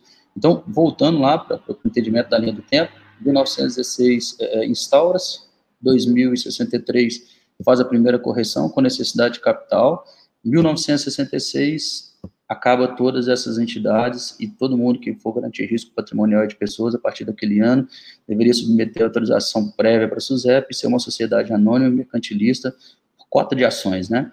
De 1966 para frente, é, é, aí eu acho que a evolução atuarial na, na, subscrição do risco, na seleção do risco, que de fato dá, é, traz resultado, né? Se você estudar os resultados das companhias seguradoras nas demonstrações financeiras disponíveis ou no CES da SUSEP, vai ver que o resultado é apertado, né? Assim, as companhias não, não ganham tanto dinheiro com o automóvel. Então, se, se, se você é, é, é, sobe um pouco, você não tem capacidade de aceitação. Se você desce, você, você paga para trabalhar. Então, a, a, a, parece que o risco está tá, tá no limite ali, atualmente bem mensurado, e essa sobra que ficou, ela vai ter que ser solucionada. A SUSEP lançou, eu não sei se ainda foi na sua época, o seguro popular de automóvel usado, possibilitou é, é, a venda de, de, de, de, seguros mensais, a utilização de peça usada. Então, quando você entra lá no SESI, pega lá o ramo 526, que é o casco do automóvel usado, só tem toque marine e, e azul seguro, salvo engano, operando e, e, níveis bem razoáveis, né? A gente tem exemplos de multas aí que, que, que emitem mensalmente valores superiores a grandes companhias seguradoras uma multa isolada, né? E o mercado mutualista como um todo tem uma estimativa de ser, por exemplo, maior do que um aporto seguro. É, e, e, acredito que dá para ir mais. É, todavia, o sandbox, que é o nosso ponto aqui específico, ele passa a não ser é, é uma solução de, de, né, de, resolver o caso delas. Né? Eu, eu, tenho uma filosofia que eu defendo como modelo do, do sistema cooperativista de crédito, a Lei Complementar 109 de 2009, que regulamentou os CICOBs, né? Eu acho que quando você olha para o mercado de seguros como um todo, acho que primo rico ali, trabalhei em algumas companhias, o pessoal mais antigo falava, primo rico é o meu banco, o banco aqui, entendeu? Trabalhava na Tacumarense, tinha o Banco Real lá dentro, o primo rico é o real. Então, o que o sistema financeiro fez com esse problema? Ele criou o cooperativismo de crédito, né? Assim, então, você pode montar uma cooperativa de crédito, prestar serviços financeiros, mas sem, sem é, resultados econômicos mercantilistas como foco. E sem distribuição ali das sobras no final do exercício, funcionou. Hoje, 2009 tínhamos 4 milhões de cooperados, hoje tem 12 milhões, né? ou seja, mercado que existiu durante 30 anos e teve 4 milhões, enquanto desregulado. Regulou, em 10 anos, fez três vezes o que foi feito, né? Então, eu acredito que é, o projeto de lei que tramita é, em relação às associações é, e, e, os trabalhos feitos um pouco por agências, de federações, é, enfim, é, o futuro desse negócio, eu creio que, que, que regulamente torço aí para acontecer que as estatísticas que, que você mencionou em relação ao mundo comecem a ser enxergadas aqui no Brasil, né? É, mas essa é uma, apenas uma opinião. E, e o sandbox, ele, ele, não vem com esse intuito, né? Você tem que preparar é, um modelo de negócio é, digital que muda a jornada do segurado, entender sobre necessidade de capital, entender sobre transferência de risco, assumir esses riscos e aí sim é, trabalhar naqueles ramos estabelecidos.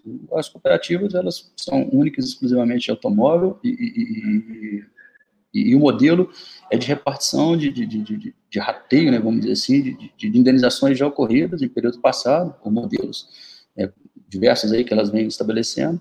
Então, eu também entendo como você que, que de fato, o sandbox não seria é, uma solução para as cooperativas trazer, é, vamos dizer assim, seu marco regulatório. Aproveitando aqui, ó, o Lívio tá. O primeiro, o Éder colocou aqui, ó, boa tarde, prazer estar na companhia de vocês. Pena ter chegado só, né, chegado agora, mas estou ligado aqui. Quem chega depois, até queria fazer essa dica que eu acho que é uma dica que eu nunca falei.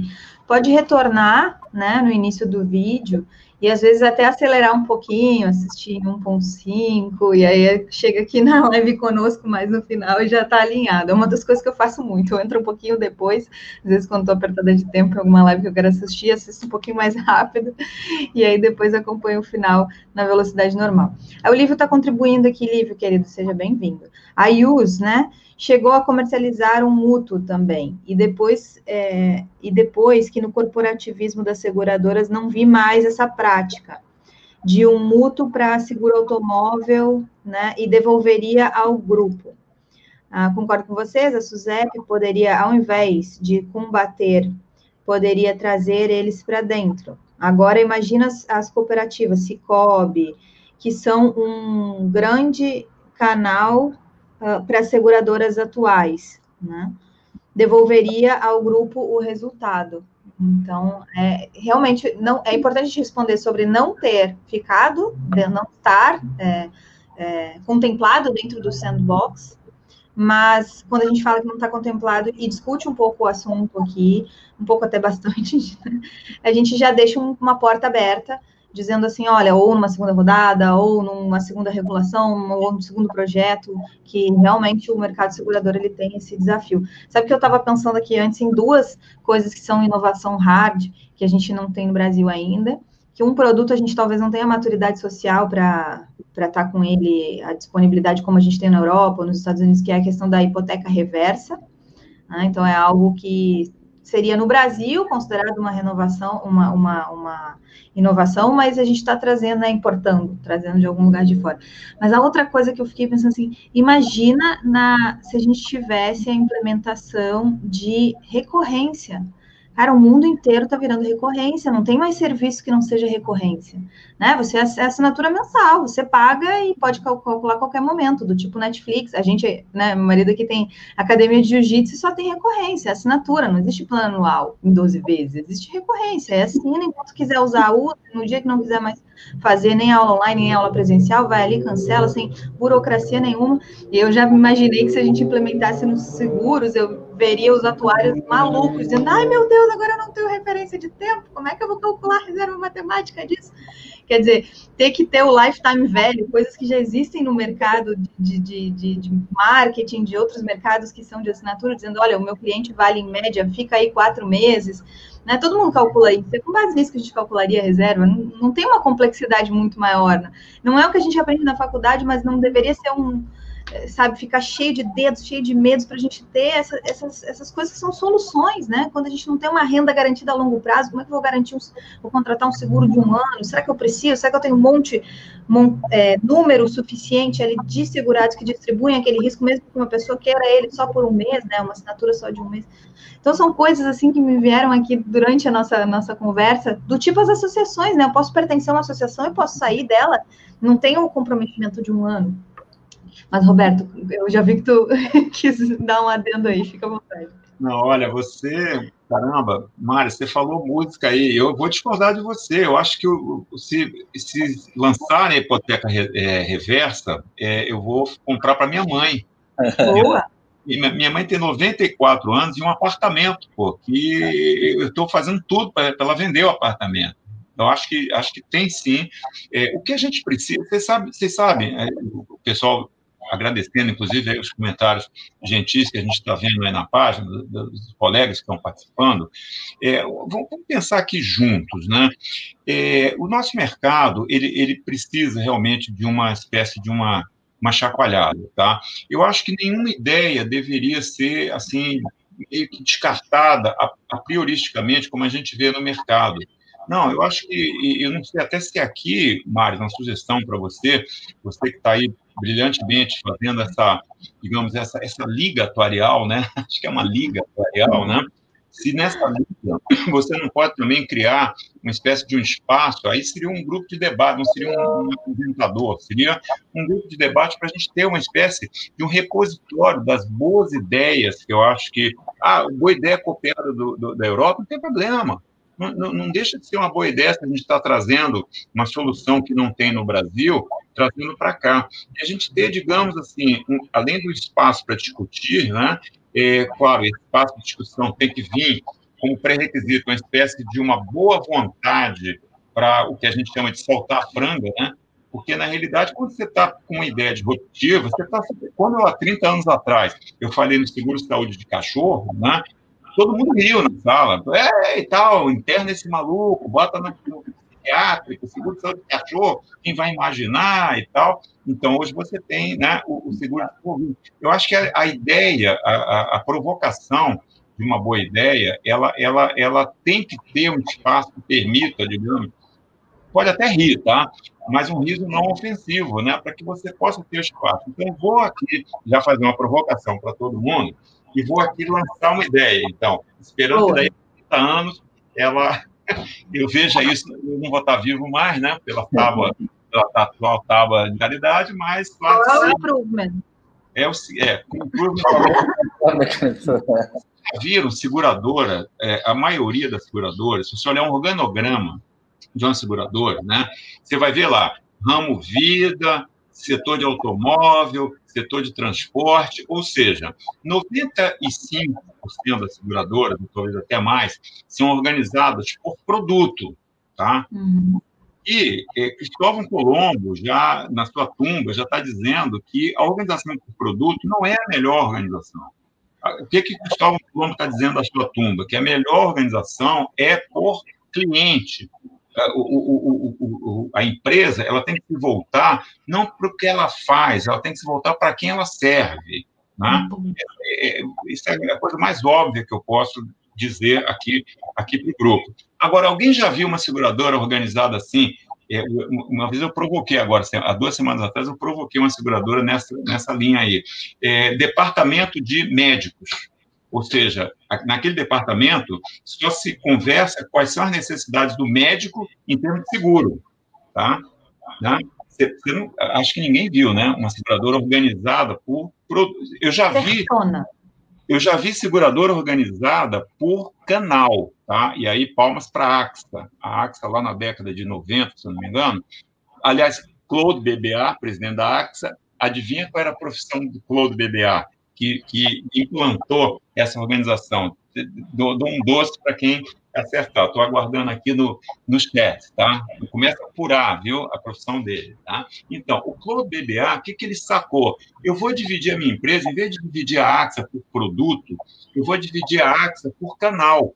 Então, a AXA não era departamento de vida, não vida, incêndio e transporte. A AXA era canal corretor, canal banca assurance, canal, sei lá o quê, é, quatro canais lá que ela tinha, venda direta, né? Claro, tinha venda direta, né? canal venda direta, e ela organizou a sua, toda a sua estrutura era organizada nesse sentido, e a área de produto, ela era uma área de suporte.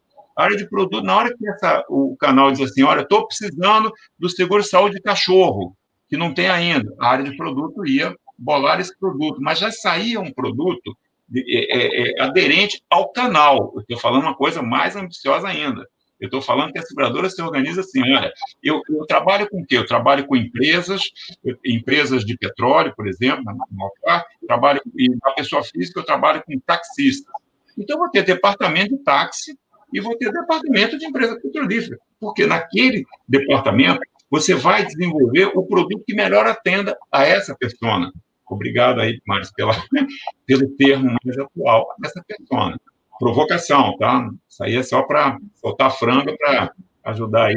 É, eu, eu, sou super favorável a essas iniciativas. Eu até gostaria de ter a possibilidade de a gente ter uh, esses ambientes e tudo mais, mas eu vou jogar a bola, vou passar a bola é, para o IBA, né? O Instituto Brasileiro de Atuária é, tem esse papel, inclusive uh, eu, Natália e e Nazareno Júnior, a gente conversa sobre a necessidade de uma diretoria de inovação, de uma diretoria aí que está fazendo essas provocações, a Beatriz também, que é uma outra menina que está dentro de entidade fechada de previdência complementar e participou do InsurTech lá da, da PUC Rio, né? É, ou seja, teve toda uma cabeça onde foi, foram injetados os conceitos mundiais sobre inovação, e aí trabalha dentro de entidade fechada de previdência, trazendo inovações que podem ser feitas dentro da caixa, nas arestas, nos vértices, né, nas faces da caixa e tudo mais. Então, é, a gente, eu acho que esse papel a gente deveria conseguir desenvolver né, dentro do IBA do Instituto Brasileiro de Atuário, utilizar uma associação sem fins lucrativos que a gente já contém, já pode ampliar, daqui a pouco pode. É, é, eu acho que a gente precisa um, um, um, momento, um movimento um pouco mais plástico, né? Inclusive, assim, uh, das diretorias, de compor uma diretoria e retirar ela depois se ela não funcionar, mas a gente está num momento muito bom para, em termos de instituto, é, capilarizar essas iniciativas, né? Capitalizar, capital, capital, ai, enfim, é, é, dar capitalizar, cap, ah, não vai sair a palavra. Capitalizar. Não, eu quero dizer capira, com de capilar. Capilar. Isso, da capilaridade a esses movimentos.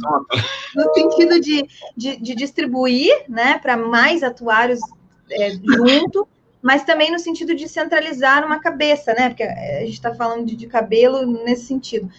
E, e, e aí a gente está num movimento aí muito bom, onde a gente consegue uh, ter iniciativas novas, ter iniciativas já consolidadas, dando o norte para que isso também não se não se transforme em nada, porque não adianta a gente discutir, discutir, discutir e não ter o que fazer com isso, né? Não ter canais abertos com a SUSEP, não ter as, as empresas dispostas a, a, absorver as possibilidades de inovação que a gente tem. Então, é, é discutir para aplicar, né? Não só imaginar coisas e, e, sem buscar um caminho de aplicação. E eu acho que o IBA pode sim, no médio prazo, é, fazer esse papel de estar tá, de tá coordenando aí, vou trocar a palavra, coordenando isso. O livro está adicionando aqui, ó, Maris, temos que também mudar as aulas, boa. Aí encontrar novos modelos, né, novos profissionais têm uma maior liberdade intelectual. Isso, a questão das aulas, a gente tem falado, né, tem vários professores que fizeram lives, projetos de extensão, tudo online, ou seja, imagina, dá para formar um atuário muito mais íntimo de diferentes mercados do que a gente dentro das universidades fechadas em portas e salas de aulas concretas, né, sem estar dentro da web. Eu mesmo ainda tenho uma visão conservadora e ultrapassada. Ouvindo o Roberto, eu só posso reverenciá-lo. Roberto, você é um profissional com visão muito além do momento. Parabéns e obrigada. Obrigado, obrigado, Lívia. Mas não sou, mas não, mas só não sou dessa época quando falava de seguro pet. Já são mais de 35 anos que eu conheço. E, Roberto, quando eu estava falando sobre a gente não ter é, maturidade social para estar tá, tá com uma hipoteca reversa, eu estava me referindo ao judiciário, né, aos, aos riscos judiciais que a gente, né, desafios da implementação desse tipo de seguro é, de produto no Brasil, a gente ainda tem um caminho. Não dá para ser inocente. Eu acho que a gente já tem demanda, já tem, que nem tu mesmo colocasse, já tem demanda. A questão é a gente enfrentar uma modelagem adequada para que a gente não possa ter muita judicialização, né? A partir do momento que começarem a ocorrerem as mortes, no caso, né? Que é o, o marco ali, o fato, fato relevante de que pode ter uma interpretação judicial do, da execução ali do, do direito que está atrelado no contrato. Mas eu acho que hipoteca reversa é um dos temas que a gente pode deixar para umas lives, uma das lives, inclusive futuras, porque eu acho que a gente não falou sobre isso em nenhuma delas ainda. Vamos lá, término do sandbox. Opa, aqui. Bom, então o, o sandbox finaliza. É depois de um prazo de 36 meses, daqueles inscritos e aprovados, né? No meio do caminho, o participante pode solicitar autorização permanente e como pode pedir para sair. Né? Essa, essa pedida para sair que, que, que, ainda é a polêmica de como é que ficam aqueles segurados, né? Que estão na base até o momento que ele perde. Né? É a ruína da carteira, digamos assim. E é, a SUSEP também pode é, realizar o cancelamento se aquela entidade aprovada, constituída em operação, não cumprir os requisitos da resolução nem da circular estabelecida no momento da sua aprovação. Então, a, a ideia é, do término, a gente traz esse conceito do término, porque vai começar agora, dia 2 do 10, a apresentação de quem é, entrou, vai ter 60 dias ali para poder é, começar a operar, é, começou a operar, vão ter 36 meses à frente, nós vamos entender se no meio do caminho vão abrir mais 10, e se novos editais serão abertos, a gente espera e torce, né, assim, é, corroborando com o Anderson Silva, que comentou, colocou o comentário dele, que ele entende que a Surtex acelera, corroborando com o Roberto, com as visões do PET, do, da parte do médico, com a sua visão, mais com a parte da hipoteca, eu acho que é, esse seria o meio, a possibilidade que vai alcançar, vai conectar tudo isso, é, a distribuição desses produtos. São novos produtos, é aquela parte que ela fala dos novos produtos, eu acho que a live hoje contribuiu nesse sentido, né, de trazer é, a visão de, de, de, de várias pessoas referenciadas, como o Roberto, você, o Anderson participou, o Lívia, não, não o conheço, mas é, também colocou as contribuições dele. é legal, acho que o objetivo é, basicamente é esse, de, né, na parte do término, e aí a gente é, é finaliza, é, colocando as referências de onde saíram todas essas informações que a gente buscou, né, onde a gente é, trouxe esse conteúdo, e aí estão os contatos da gente, que faz aqui nosso trabalho aqui de Belo Horizonte, na, na, nessa empresa que, que, é um clube de seguros, que tem a parte de assessoria também. Agradeço aí a todos, não sei como é que você encerra a live, mas, mas queria agradecer ao mestre Roberto, sempre bom estar junto dele, primeira vez com você, uma satisfação imensa, Espera aí, a gente vai falar de novos assuntos. Esse canal, inclusive com as referências mais detalhadas, aqui na tela fica pequenininha mesmo, mas é porque o material em PDF é disponibilizado no Telegram. Eu tenho um, um, canal no Telegram, onde você pode ter acesso a todas as lives que já ocorreram até hoje de forma organizada, ou seja, tem um vídeo e embaixo tem um material disponibilizado. Às vezes tem um material disponibilizado de apresentação mesmo, e muito, Algumas vezes a gente ainda coloca algum artigo extra que a gente tenha citado aqui na live, às vezes artigo científico, às vezes alguma resolução que tem um material importante do tipo boas práticas, e aí já fica organizado, né? Quer dizer, acaba sendo um canal de estudo de tudo que a gente fez aqui no Networking Atuarial. Muitas vezes eu envio um áudio extra do tipo, você não tem nem ideia do quanto que seria inovação pensar em hipoteca reversa. Então, mesmo falando de sandbox, a gente tocou sobre esse assunto na live, e aí as pessoas ficam é, com uma curiosidade de irem lá, então, às vezes, eu trago um resumo, às vezes eu trago um insight para provocar mesmo que as pessoas consumam o conteúdo atuarial, e aí esse canal está organizado. Eu já coloquei o link aqui nos comentários, então quem não está lá no canal do Telegram pode seguir o link e entrar no canal. O... Sobre o Adenilton, Adenilton é meu amigo pessoal. Obrigado, Adenilton, ah, pelo tempo, viu? Obrigado, gratidão. Muito bom. E agora a gente passa para as palavras finais. Para eu tenho duas, duas debates aqui que eu quero trazer novamente, que é um pouquinho da questão da competição. Se o Roberto quiser colocar um pouco mais de ideias para a gente aumentar a competição no mercado de seguros, dado que a gente já colocou que o sandbox não é uh, assim, não vai suprir, pelo menos não na primeira rodada, a questão do, da, da competição. E a segunda, dessa ideia de desenhar um atendimento de uma necessidade dos clientes. Vocês têm alguma ideia adicional para a gente já deixar registrado hoje? E aí fazer a tua finalização. Depois eu passo para o Henrico. Uhum, ok. Bom, primeiramente, sim, super, super agradecendo, né, aí a, a, a Maris, aí aos colegas, né, vários comentários, é, assim, elogiosos. É, Lívio, pô, só não precisa dizer que a gente se conhece há 36 anos, né? Eu vou, eu vou, eu vou, vou apagar depois esse, esse comentário, tá? Vamos lá. A competição não é sandbox, tá? A, a, não é que a competição não seja sandbox. Sandbox também vai ser um elemento que, que vai atuar na questão da competição.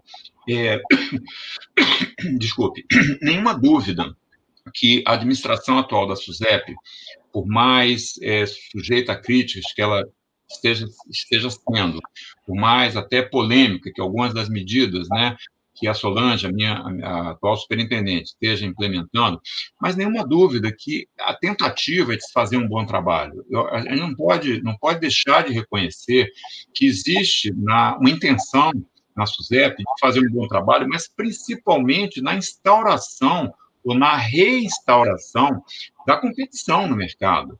Competição, gente, é uma palavra que o brasileiro não gosta da palavra competição. Isso é cultural. Desde Portugal, o brasileiro, o brasileiro gosta da coisa ali, tal, lá, família, o grupo, a turma, né, e tal, para ele fazer a coisa em conjunto. Ele não gosta de competição. Mas eu devo dizer, vou dar até um exemplo pessoal. É, eu, eu fui é, responsável pelas operações da empresa de, de atuária Tillinghast no Brasil durante muitos anos, tá? E a gente tinha uma, uma coisa que era assim fantástica, nós não tínhamos concorrente, tá? Você quer, você quer melhor mundo do que esse, você não tem concorrente, né? Então, a, a gente não chegava a abusar o preço por causa disso, não, tá? A gente cobrava lá o preço lá que tinha que cobrar, não, não abusávamos em relação a isso. Até que né, a Sul América, é, que ia fazer uma due diligence, e ela precisava ter uma. Nós éramos consultores da, da Sul América, não podíamos trabalhar na due diligence que ela ia fazer com a outra empresa. E aí veio a Milliman para o Brasil. Todos conhecem a Milliman, nossa querida empresa Milliman, Milliman Robinson, na época. E eu me lembro que o pessoal da Tinhess, meus colegas, ficaram assim polvorosos. Ih, ferrou, não sei o que lá. Eu falei, não, ao contrário vai ser muito bom para a gente que a gente tenha um concorrente do peso da Milliman, né? primeiro, para nos, nos é, futucar e, e, fazer com que a gente saia desse conforto que a gente está. Segundo, um, um, concorrente que cobre mais ou menos a mesma faixa de preço. Então, o, o, cliente vai parar de reclamar que eu exploro o cliente, ele vai ver que eu não exploro, ele vai ver que tem outras empresas. Então, a concorrência, ela não é, não é ruim necessariamente a concorrência ela, ela, ela é boa no sentido de estimular o desenvolvimento de produtos, entregar um serviço melhor para o seu cliente, você cobrar um preço menor, você reduzir custos, você usar tecnologia. Então, o, o mercado de seguros no Brasil ele ainda não entendeu bem essa, essa mensagem. Tá? Então, a minha sugestão seria assim, para competição, para o mercado digamos assim, dê um passo violentamente importante na competição, liberar as cooperativas. É a bandeira que eu defendo, não quiser. Liberar as cooperativas. Ah, isso vai tirar mercado da seguradora? Não necessariamente. Olha, as associações estão operando o quê? Riscos que o segurador não quer operar. Então, não necessariamente isso vai tirar mercado das seguradoras, mas vai dar um desenvolvimento. Primeiro, vai, vai permitir o estabelecimento de um novo modelo de gerenciamento de risco que é o compartilhamento do risco, ao invés da, da mera transferência pecuniária do risco, em troca de um lucro futuro. Né? Vai ser uma coisa, uma coisa mais soft, né? mais, mais suave, é um mutualismo na sua maior é, é, preponderância. Então, eu, a minha sugestão seria, e, e mais, quem quiser se unir à causa, tá? É, é acho que Henrico é um defensor da causa também, eu sou um defensor da causa, é, é, não sei, talvez aí você, Maris, algum dia eu possa também botar uma, uma live aí nesse negócio aí, ó. Vamos, vamos discutir essa questão das cooperativas, até que ponto no Brasil é importante as cooperativas. E o consumidor, eu vou só reiterar a minha, a minha, a minha sugestão, o consumidor tem que ser o drive final de tudo, né? A ideia que eu lancei aí da seguradora ter o departamento de médicos, né? Eu, eu talvez esteja sendo injusto as seguradoras até, elas não têm um departamento mulher tá, ainda, mas ela tem o seguro mulher, então ela pelo menos já deu um passo né, para ter um produto que esteja voltado, um que atenda à necessidade específica de um determinado tipo de consumidor. Tá? Eu, eu espero que isso, é, cada vez mais, as seguradoras entendam e, e, estão, estão nesse caminho, não, não, posso também negar, de que o caminho é atender a necessidade do seu cliente final, não é o corretor. Não é o Tem muita seguradora que acha que o cliente final é o corretor. Não é o corretor. Atendendo a necessidade final do seu segurado lá no final da ponta de linha. Maris, vou finalizar por aqui, agradecendo mais uma vez aí a oportunidade da Vamos, eu vou responder aqui, vamos marcar uma live para falar sobre associações. acho que sobre o que a gente não conhece, a gente não consegue é, avançar, né? E se as pessoas elas desconhecem o mercado de associações, o mutualismo, da forma com que ele pode funcionar, e a gente acaba não tendo conhecimento suficiente, né, de forma madura para lidar com o tema. Então, vamos fazer o nosso papel e a gente marca mais adiante, sim, uma, uma live sobre isso. Henrico, querido, está contigo. É, eu só tenho a agradecer, estar com você, com o Roberto. O Roberto é, algumas vezes a gente esteve junto, né, mais recentemente, sempre bom trocar com ele, aprender com ele. Você, Mário, espero a gente trocar mais, aprender mais. A turma que está assistindo a gente, obrigado também pelo tempo aí, escorrido. Espero ter gerado contribuição nos dois momentos aqui a cada um de vocês. É isso. Desejo uma boa tarde uma boa semana para todos. Hum, imagina, eu que agradeço. Antes da gente finalizar de fato aqui, vou fazer um pedido para vocês deixarem um like no vídeo. Se você tiver no celular, você desabilita os comentários, vai no xizinho do chat. E aí embaixo dele tem o like, que é uma mãozinha assim, então aperta lá para deixar o like. O like no vídeo do YouTube, ele faz com que a gente distribua mais conteúdo é, para as pessoas parecidas conosco. Então, se você é um, uma persona que consome esse conteúdo aqui no online, faz sentido você deixar um like, porque é provável que o YouTube mostre ele como um conteúdo relevante para pessoas com as mesmas identidades aí profissionais, de interesses, de inovação e tudo mais que você. Então, a gente tem que utilizar o algoritmo a nosso favor. Eu gosto de ser bem íntegra, falando do porquê das coisas é, e, e traduzindo, né? Porque é, dando o exemplo assim, do quanto é importante a gente entender isso. E aí, vou deixar já aqui ó, o convite, vou abrir a caixa preta ou a caixa laranja, como eu gosto de falar, do networking atuarial. Nessa quarta-feira a gente vai falar sobre longevidade biológica, perspectivas de ciclo de vida para além das práticas atuais.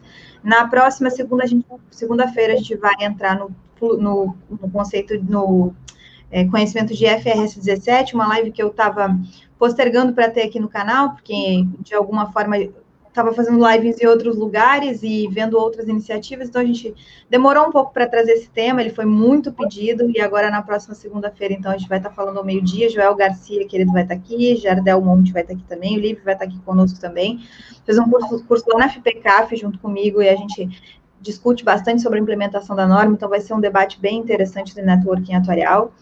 Na próxima quarta-feira, eu e Natália e o NASA, a gente topou essa função aí de trazer um pouco do que a gente tem estudado sobre marketing para atuários. E tem um livro, que é esse aqui, não sei se você já viu ele, Roberto, deixa eu botar um pouquinho mais na tela aqui, que eu achei sensacional. Eu comprei ele, até comprei errado na, na Amazon, depois ele veio direitinho, ó que fala sobre essa perspectiva da gente entender a importância do atuário, fazer esse, essa ponte da marketing, do marketing. Então, eu, eu li ele, é, fiz um, uma, um, tirei os principais tópicos dele, a gente vai estar falando sobre ele, e sobre um outro de TED Talks, e a Natália também trouxe uns temas específicos para a gente falar nessa live. Vai ser um conteúdo muito interessante. Depois a gente vai falar sobre um outro tópico na, no dia 13, de política criminal atuarial. Esse aqui não vai ser na segunda, ó, vai ser numa terça-feira, porque na segunda, dia 12, é feriado, e a gente pulou para terça-feira. Política criminal atuarial, que já é bastante comum nos Estados Unidos, mas no Brasil, o professor Eric Siddhartha está trabalhando com pesquisa sobre isso na, numa Universidade Federal do Nordeste, e o professor Diego Pureza, que não é atuário, é professor de Direito, é uma das pessoas que mais expõe conteúdo hoje no Brasil, dentro do canal do YouTube, falando sobre política criminal atuarial.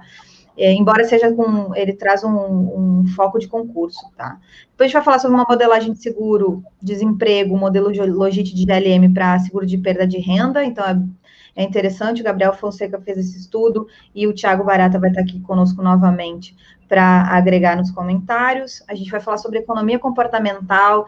A Frederic é, um, é uma ex-colega minha de, de atuária, né, mas ela é atual, atualmente doutora em, em finanças é, pela URGS e trabalha na PUC do Rio, tá? À frente de um dos, dos MBAs uh, da PUC, PUC do Rio, não, na PUC de, do Rio Grande do Sul, lá na PUC de Porto Alegre. PUC-RS, né? Acho que é.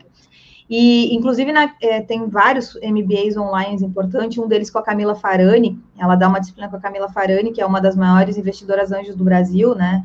E, e ela, vai, ela trouxe na sua tese um, um, vários estudos sobre economia comportamental, entender como é que são as tomadas de decisões com nudges, né, que são aqueles atalhos mentais, onde a gente utiliza mais as sensações do que o racional para tomada de decisão. Então, a gente vai discutir essa interface aí de economia e de atuária, como isso funciona na previdência e nos seguros. Depois a gente vai falar sobre é, BI e BA, né, uma, uma visão aí executiva atuarial, a Cláudia vai estar aqui e o Virley também vão falar sobre essas diferenças e essas proximidades. Na penúltima live de outubro, a gente vai estar falando sobre mercados abertos, Open uh, Finance e Open Insurance com o Eduardo Fraga. Ele vai trazer esse, é, essa, essa interface aí com o que aconteceu dentro do, do, dos mercados de bancos e já vamos fazer um, um entendimento do que, que, pode acontecer dentro do mercado de seguros, inclusive falando sobre os títulos. E a gente vai fechar outubro então, estou apresentando aqui para vocês outubro, é a primeira vez que eu apresento outubro inteiro. A gente vai fechar outubro com a história da profissão atuarial, Seguridade Social e Seguro no Brasil. O que, que eu tenho aqui? Olha só, Adelino Martins, ele é historiador, ele fez um, um estudo muito aprofundado sobre a origem da Seguridade da profissão atuarial do Brasil.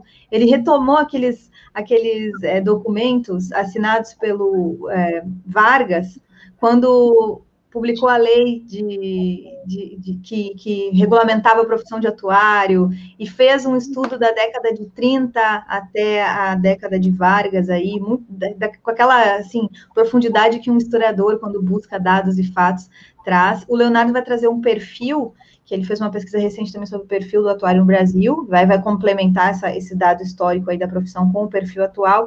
E o Fábio Ferreira, ele é atuário, mas é, é historiador, mas é professor da, de atuária da UP, é responsável por, por, essa disciplina de história do seguro, e ele traz toda uma conceituação do que, que é seguro, do que, que não é seguro, de como é que, se a história de mutualismo, e olha como tem link para a live de hoje, a história de mutualismo, ela já era segura tal como conhecemos hoje ou não. Então, e ela, ele faz essa discussão da perspectiva de definição teórica do que, que é seguro, e, e, a gente vai comentar um pouco sobre isso na live. Então, assim, ó, nosso conteúdo atuarial de outubro, agora tem mais um em setembro, mas o nosso conteúdo atuarial em outubro, eu sei que eu sou suspeita a falar, mas tá assim, ó, excelente. Reservem aí segundas ao meio-dia quartas, 18 horas. E quem tem interesse também de receber as notificações, é interessante que se inscrevam no canal do YouTube. Gente, por hoje é isso. Ó, todas essas lives aqui estão disponíveis no canal do YouTube e no Instagram, para quem não, não acompanhou ainda. E obrigada pela participação de todos. Esse foi, então, o Atuária Gestão de Risco Podcast. Hoje eu tive aqui falando sobre Sandbox, afinal, é ou não uma inovação de seguro? Espero que vocês tenham conseguido responder essa pergunta. Eu tive hoje, especialmente aqui com Roberto Westenberger. Muito obrigada pela presença e Henrico Neto. Quem estiver nos ouvindo no Spotify, pode também buscar o canal do Telegram para ter acesso ao conteúdo é, escrito desses artigos. Até a próxima, gente. Nos vemos online. É. Podem ficar aí.